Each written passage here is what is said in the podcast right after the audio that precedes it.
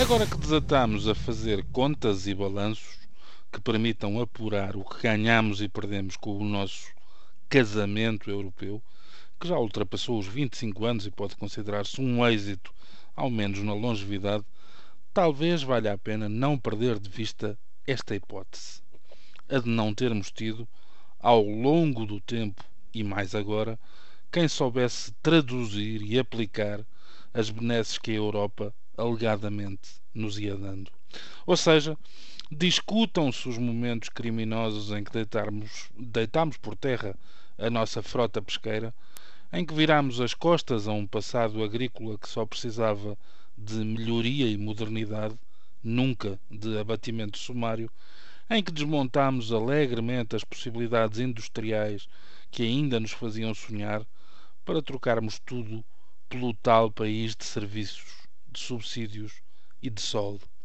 Mas como não há política sob, sem protagonistas, haja a coragem de, com as provas presentes ali ao lado, perceber que o erro humano tem sido uma presença constante das nossas vidas.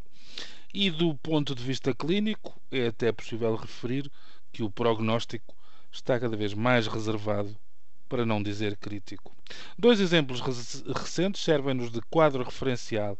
Quando a Europa alinhou no assalto à mão enluvada contra os depositantes bancários de Chipre, o nosso regulador, desde a tutela ministerial à chefia do Banco de Portugal, veio dizer-nos que estivéssemos descansados. Não estivemos, nem estamos, uma vez que houve logo quem, dentro do círculo de ferro da banca, aparecesse a dizer que a solução até poderia ser boa para nós. Ora, se há poder neste círculo para tirar o tapete a governos, mais depressa se adivinha que possa, em momento oportuno, forçar o poder facial a fazer um flic-flac à retaguarda. Outro, leio deliciado um artigo de Clara Barata no público, cujo título começa desde logo a ser um sinal de diferença.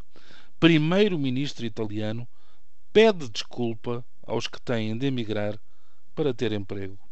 Depois ficou a saber que Enrico Letta fez divulgar no La Stampa uma carta em que se penitenciou em nome dos políticos que durante anos fizeram de conta que não percebiam e que, por palavras, ações e omissões, consentiram esta dissipação de paixão, de sacrifícios, de competências.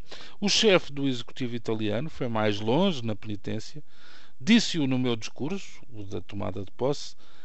Estamos todos envolvidos quando uma geração inteira é roubada da esperança e da confiança, não de repente, mas pior ainda, lentamente, dia após dia, não pode haver alibis ninguém se pode dissociar pessoal ou politicamente.